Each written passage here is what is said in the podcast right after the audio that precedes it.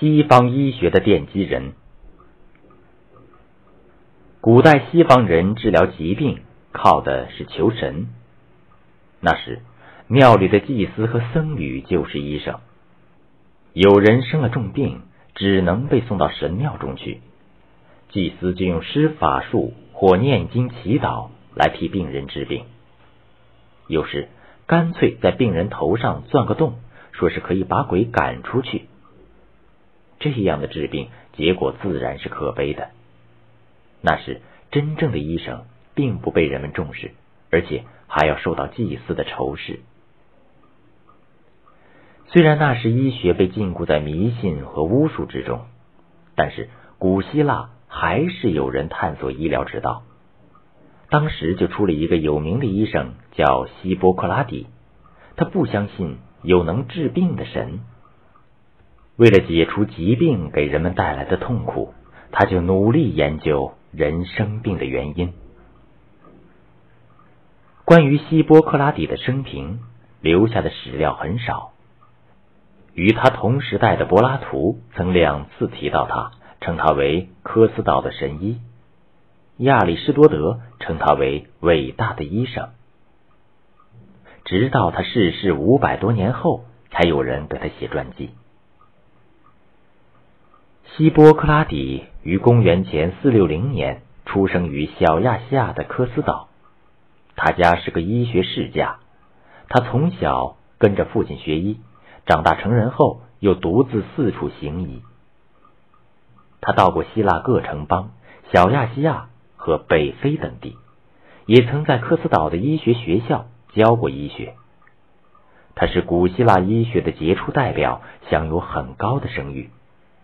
他一生行医和研究医学，直到九十岁才去世。希波克拉底是第一个能用自己的看法去考察病人的医生。由于他的大胆创新，使医学与哲学分离开来。从他以后，医学才成为一门独立的学科。希波克拉底留下了十分丰富的医学著作，《希波克拉底文集》共有七十卷，流传至今的有六十卷。它涉及解剖学、病理学、各科临床诊断、外科手术、饮食与药物治疗、愈后、医务道德等许多方面。希波克拉底的医学著作对欧洲医学产生了深远的影响。在近代医学产生前，它一直被当作医学教学的基本材料而广泛流传。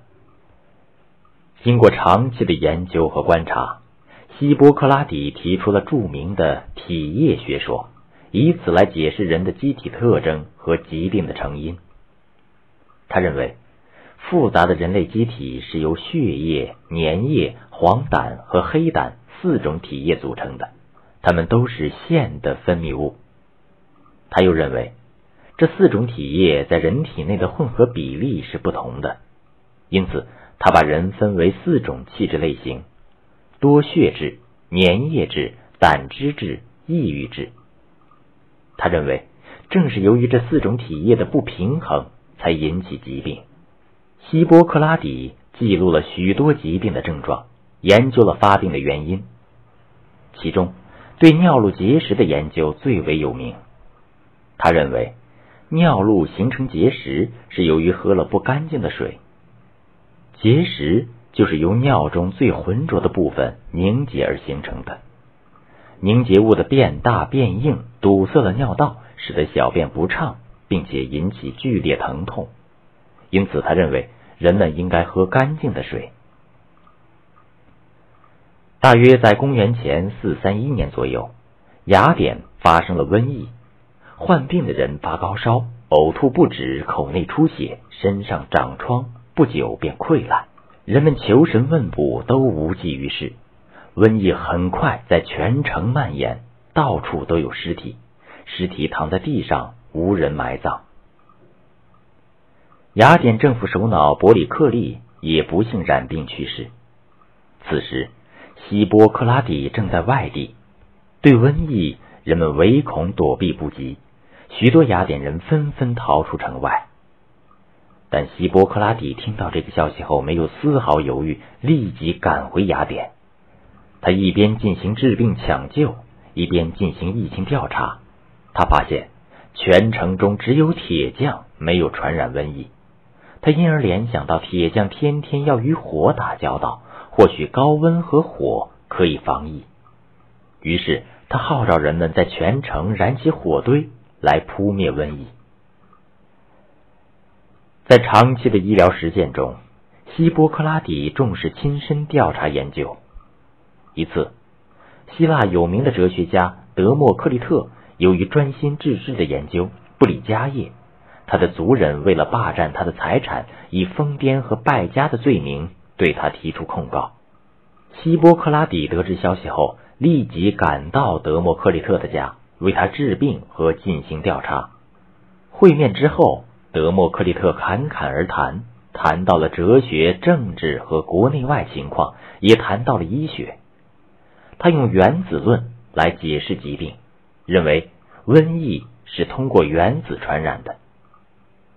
希波克拉底立刻明白了，在他面前的根本不是疯子，而是一个智慧出众的思想家。在法庭上，希波克拉底作证，他不是疯子。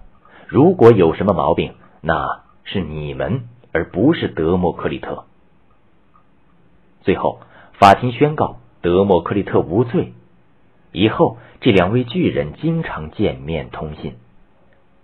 希波克拉底对人体很有研究。他说，人体之所以温暖，是内部发生了一种热力所致。如果这种热力消失，人就死了。他还认为。这种热力是心脏发生的，在那时能估计的这样准确，实在是一件了不起的事情。希波克拉底也是第一个研究关于病人饮食问题的医生。当时的医生总使病人挨饿，但是他却不是这样。如果病人不能正常吃饭时，他甚至拿甜麦粥和蜂蜜水给病人吃。对于发热病，他也有自己的看法。病人的身体因发热而虚弱了，就应该减少活动量，更不能让病人吃的太多太饱。而当时的医生医治发热病，总是使病人多运动和多量的饮食。希波克拉底没有解剖过人体，没有用过显微镜，也不懂得化学，对于微生物的作用也是一无所知。在这种情况下，希波克拉底却提出疾病是自然界中某种物质的传染这一观点，使人们对疾病不再恐惧，使医学逐渐脱离宗教迷信，而把医学当做一门独立科学，确实是难能可贵的。此外，希波克拉底还提出很多富于哲理的忠告，如人生短促，记忆长青。顽疾需猛药，相信自然的康复力。无故困倦是疾病的前兆。暴食伤身，简单而可口的饮食比精美但不可口的饮食更有益。